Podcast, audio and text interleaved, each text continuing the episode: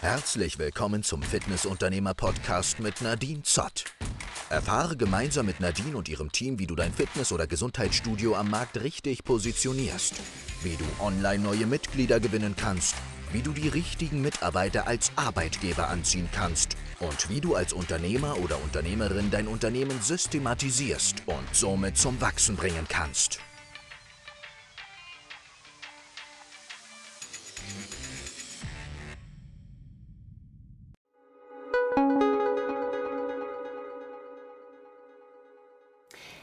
Tun Mitarbeiter eigentlich nie, was sie sollen?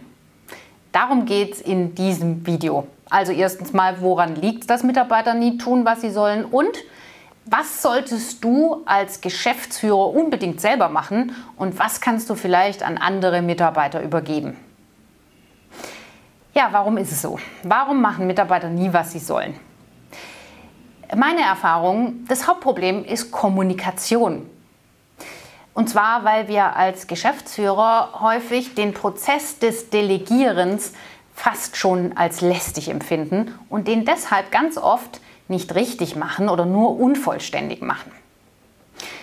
Der Prozess des Delegierens ist nämlich ganz schön zeitaufwendig, aber aus meinem Empfinden der absolute Erfolgsfaktor.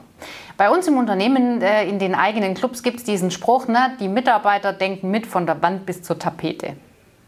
Und du musst für dich einen Weg finden, wie du das, sagen wir mal, aushebeln kannst. Vor allem, wenn du mit jungen Mitarbeitern zu tun hast. Also es kommt eine Generation nach und vor allem wir jetzt in unseren eigenen Fitnessstudios, wir arbeiten viel mit jungen Mitarbeitern. Also die sind eben noch Anfang 20, teilweise sogar noch jünger. Also wir arbeiten mit vielen Azubis oder dualen Studenten.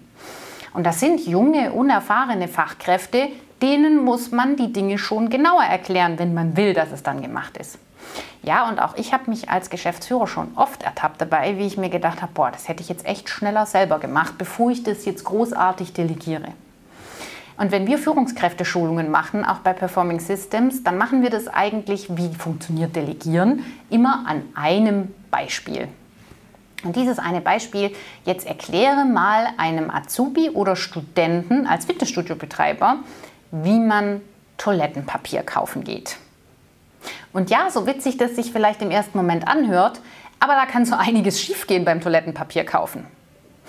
Und immer wenn wir das in den Führungskräfteschulungen abfragen, dann kommen so Sachen wie, naja gut, also du musst ihm halt sagen, du brauchst Toilettenpapier und dann gibst du ihm Geld mit und dann sagst du ihm vielleicht noch, wo er das kaufen muss. Und äh, so arg kompliziert und schwierig kann doch das nicht sein. Und wenn wir uns das aber wirklich mal richtig durchüberlegen mit dem Toilettenpapier kaufen, dann kann da eine Menge schiefgehen. Also jetzt nehmen wir mal an, du beschreibst dem nicht genau, wie viel Toilettenpapier du haben willst. Also wer sagt denn nicht, dass der nachher irgendwie halt mit einer Palette Toilettenpapier ankauft, ankommt, weil es im Sonderangebot war? Vielleicht hat dein Mitarbeiter aber auch die Idee, dass fünflagig für die Mitglieder genau das Beste wäre. Ne? Und preislich brauchen wir ja nicht drüber reden, fünflagig war wahrscheinlich nicht das Budget, das du dir vorgestellt hast.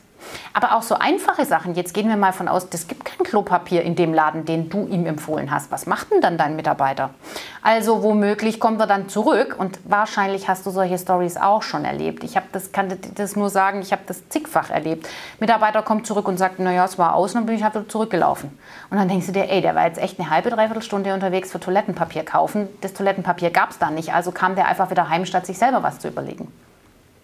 Und dann hat er vielleicht womöglich noch, ne, auch das wirst du kennen, bringt er den Kassenzettel mit vom Toilettenpapier. Und was ist da drauf? Wahrscheinlich noch die M&M's oder das Eis, das er sich dann dort im Laden noch gekauft hat. Ne? Das ist natürlich dann auch auf dem Beleg drauf, kriegt man wieder Ärger mit der Buchhaltung. Also all das sind so Sachen, die gehen echt schief, wenn man die nicht richtig delegiert. Also mach dir bewusst, Delegieren ist echt aufwendig und je nachdem, mit welcher Art von Mitarbeiter du sprichst, also wem du was delegieren willst. Ne? Ich unterscheide immer ganz gern zwischen Fachkräften und Managern. Manager hast du eingestellt, damit sie selber mitdenken.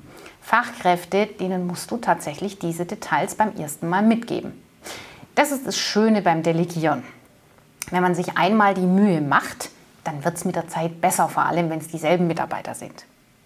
Das heißt, was man zum Delegieren auch braucht, damit man sich als Unternehmer mehr ums Unternehmen kümmern kann, statt im Unternehmen zu arbeiten. Man, es hilft ungemein, wenn man die Dinge verschriftlicht. Also wenn du bestimmte Prozesse oder Dinge, die sich wiederholen, wirklich schriftlich auf einem, auf einem One-Pager hast, also auf einem Blatt Papier, sodass du das dem Mitarbeiter in die Hand drücken kannst.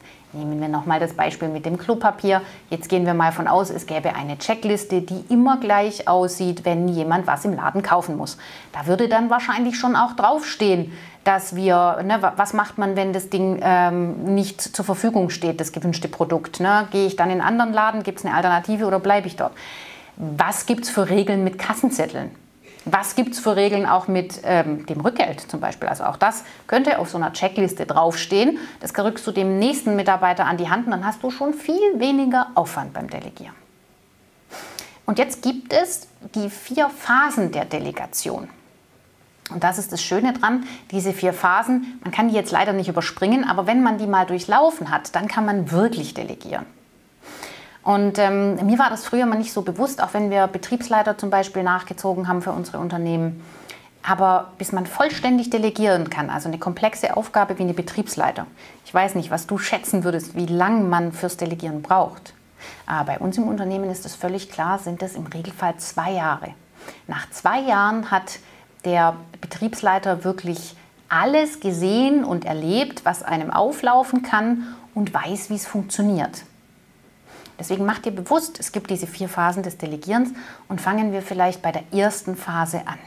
Die erste Phase ist, der Mitarbeiter weiß ja noch gar nicht, und das ist bei Managern auch so, der weiß ja noch gar nicht, was da auf ihn zukommt. Das heißt, die erste Phase, die ist eigentlich ganz schön viel erklären, dirigieren. Also das heißt, du kannst in dem Moment fast noch gar nichts abverlangen, weil der weiß ja noch gar nicht, wie deine Erwartungshaltung ist. Das heißt, in dieser ersten Phase hast du einen relativ hohen Aufwand. Das Schöne ist, im Regelfall ist dein Mitarbeiter in der ersten Phase top motiviert, saugt das auf, was du ihm an Infos gibst und bemüht sich dann bestmöglich umzusetzen. Heißt also, in dieser ersten Phase ist dein Aufwand relativ hoch. Das Ergebnis wäre ohne dich noch nicht gut, völlig normal. Für dich als Anleitung in dieser allerersten Phase kritisierst du noch nicht.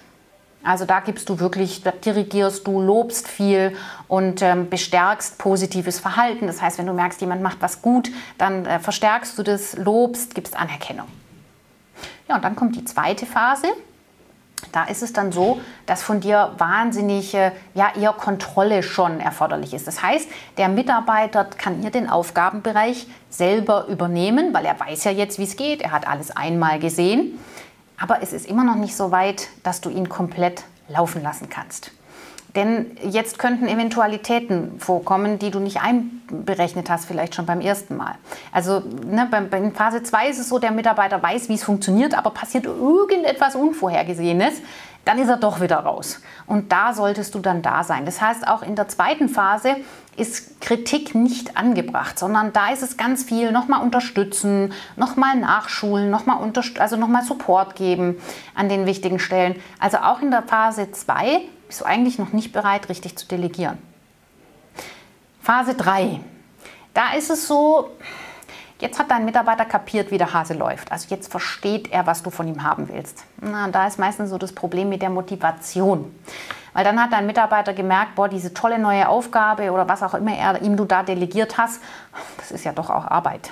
Und deswegen ist in Phase 3 ganz oft, er kann es zwar, aber die Motivation ist so halb. Und das kennst, kennst, du vielleicht auch von dir selber. Wenn man jetzt am Anfang denkt, es ist neu, abenteuerlich, man hat Bock, man will sich beweisen, ja, und dann irgendwann kommt der Punkt, wo man eigentlich weiß, wie es geht.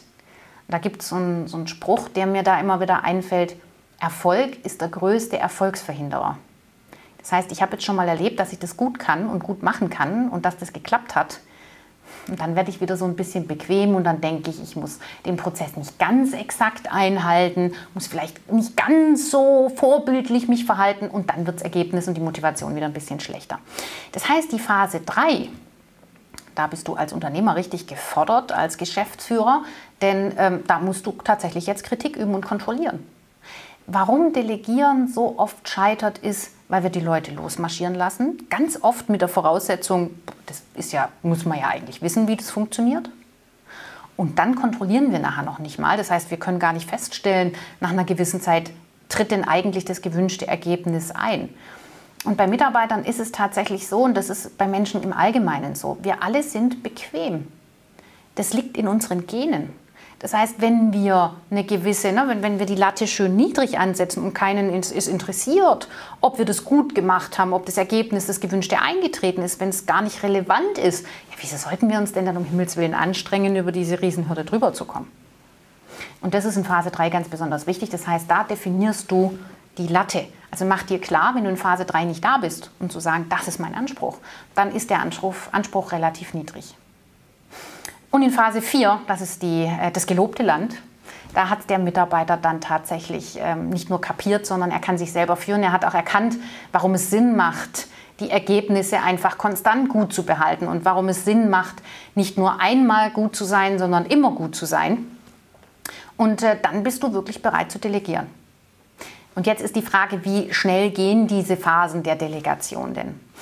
Bei relativ unkomplexen Aufgaben, also jetzt gehen wir mal von aus, irgendwie, du hast jemanden ja, vielleicht im Servicebereich stehen oder jemanden in der Verwaltung, im Backoffice, der für dich Rechnungen schreibt oder solche Dinge. Die Prozesse sind sehr einfach zu erlernen. Und dann kriegst du natürlich Geschwindigkeit rein. Das heißt, es kann schon sein, dass jemand, der die Rechnungen schreiben soll, in zwei Wochen eingearbeitet ist und äh, dann bist du schon in Stufe 3. Ähm, das hängt also wirklich von der Komplexität ab. Wie gesagt, als Geschäftsführer oder Betriebsleiter, aus meinem Empfinden, bis wirklich alle Prozesse im Unternehmen inklusive Führung und Co. sitzen, sind es zwei Jahre. In der Verwaltung, wenn es um Rechnungen schreiben geht oder andere Themen können kannst du in zwei Wochen schon in Stufe 3 sein. Aber auch hier wichtig, Stufe 3 bedeutet, du musst trotzdem kontrollieren, du musst trotzdem präsent sein, bis du sicher sein kannst, du hast es jetzt zwei, drei, vier Mal tatsächlich kontrolliert und wenn du es kontrolliert hast, dann reichen irgendwann in Phase 4 nur noch Stichproben. Das heißt, in dieser Phase 4 ist es schön, da kannst du dich fast drauf verlassen, da hast du ein richtig gutes Gefühl. Nur dran denken, auch da muss man in regelmäßigen Abständen, das ist je nach Bereich, definierst du das selbst, einfach mal hingucken oder zumindest brauchst du so Warnsysteme, wann die Dinge verrutschen können. Also bei uns sind das zum Beispiel bestimmte Kennzahlen. Also wenn bei mir uns die Ergebnisse stimmen, dann gucke ich auch mal ganz lang da nicht hin. Und so ist unser Unternehmen organisiert. Und jetzt die Frage, was kann ich denn eigentlich delegieren, was muss ich als Geschäftsführer echt selber machen? Das kommt jetzt so ein bisschen drauf an, von was du Geschäftsführer bist, wie groß dein Unternehmen ist. Wenn du selbst jetzt kein Geschäftsführer, sondern eher Freelancer bist, also dein eigener Herr, dann wirst du, oder du hast eine sehr kleine Anlage, ähm, dann wirst du wahrscheinlich noch keine Mitarbeiter haben, die dir in Marketing und Vertrieb, die dich da krass unterstützen können. Das kannst du dir vielleicht am Anfang noch nicht leisten. Und dann ist meine Empfehlung für dich, gibt es zwei Aufgaben, die am aller, allerwichtigsten sind. Also wenn du selbst äh, mit dir allein bist und nur wenig Mitarbeiter hast, dann hast du zwei ganz, ganz wichtige Aufgaben und da kommt ganz, ganz lange nichts danach. Aufgabe Nummer eins, Marketing. Wenn du ein kleines Business hast, ist das die erste Aufgabe, hast du genug Kunden?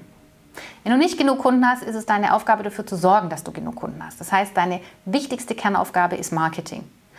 Und man hat so eine Messgröße, roundabout fünf Stunden die Woche, braucht das. Deine Botschaft nach draußen zu kommunizieren, dafür zu sorgen, dass die richtigen Kunden kommen, dass das Pricing, das Angebot stimmt. Das gehört alles da dazu. Die zweite Aufgabe. Verkauf. Du musst dafür sorgen, dass die auch Umsatz machen, diese Kunden. Also nicht nur Interessenten gewinnen, sondern sie dann auch zu bezahlenden, begeisterten Kunden machen. Und das sind die zwei wichtigsten Aufgaben generell im Unternehmen, die immer laufen müssen. Das heißt, entweder bist du ein großes Unternehmen, das sich es leisten kann, diese beiden Aufgaben zu delegieren. Aber dann kann ich dir nur sagen, denk an das Toilettenpapier. Du musst diese beiden Aufgaben genau mit dieser Detailfreude delegieren, damit die Ergebnisse richtig gut sind hinten raus. Oder aber du bist Freelancer, dein eigener Chef, dann sind diese beiden Aufgaben die wichtigsten, die du nicht delegieren kannst. Und ähm, ah, ich habe wirklich selbst lang die Hoffnung gehegt, dass ich Marketing delegieren könnte. Und wir haben viel Geld an große Agenturen bezahlt. Und immer wieder die Hoffnung gehabt, die machen das jetzt für uns. Aber wir wurden jedes Mal enttäuscht und haben jedes Mal unglaublich viel Geld verbrannt. Warum? Weil das niemand anderer kann. Niemand weiß, welche Zielgruppe du haben möchtest, wie die Zielgruppe tickt, was du gut kannst, wie dein Unternehmen funktioniert. Also die Botschaft nach draußen zu senden, das ist die wichtigste Aufgabe. Und Verkauf, auch da musst du erst Erfahrung sammeln in deinem Business. Wie muss das Angebot sein? Wie muss der Verkaufsprozess sein, dass die Kunden begeistert wieder rauslaufen? Und deswegen ist es auch so schwer zu delegieren. Also Du siehst selbst, in welcher Größenordnung du dich befindest, also ob ihr kleiner Einzelunternehmer, der diese Dinge selber macht, dann delegierst du in dem Fall alle Fachkrafttätigkeiten, sobald du wächst. Das heißt, du wirst dir zuerst jemanden suchen, der im Backoffice tätig ist, dir deine Rechnungen schreibt. Dann wirst du vielleicht jemanden suchen, der dir hilft dabei, dein, das operative Tagesgeschehen zu bewältigen, also die Kunden nachher zu betreuen oder die Kerndienstleistung zu erbringen. Was du ganz zum Schluss delegieren wirst, ist Marketing und Vertrieb. Marketing kannst du als Unternehmer, auch wenn es ein großes Unternehmen ist, nie delegieren. Das ist etwas, das musst du immer selber im Blick behalten und da musst du immer selber ganz genau wissen, weil das hat viel mit Ausrichtung und auch Unternehmensstrategie zu tun. Das kannst du eigentlich nie abgeben. Und ich hoffe, ich konnte dir jetzt ein paar Impulse geben, wie dein Alltag so aussehen sollte und wie du es schaffst, äh, Mitarbeiter äh, dafür, dafür zu sorgen, dass deine Mitarbeiter das tun, was sie eigentlich sollen. Und ich habe noch einen coolen Buchtipp für dich zum Schluss. Ähm, hat mein Leben wirklich als Führungskraft verändert? Dein Wille geschehe schon der Titel sensationell. Stefan Merath, sehr, sehr cool geschrieben, sehr kurzweilig und da steckt wahnsinnig viel zum Thema Führung und auch Delegation drin. Also, ich hoffe, dieses Video hat dir geholfen und dir ein paar Impulse mitgegeben. Falls ja, dann abonniere uns unbedingt und ich freue mich schon auf die nächste Folge.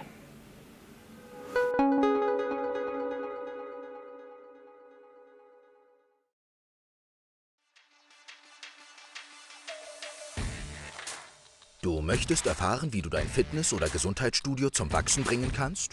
Dann gehe jetzt auf www.performing-systems.de und sichere dir dein kostenloses Beratungsgespräch mit einem Experten aus unserem Team.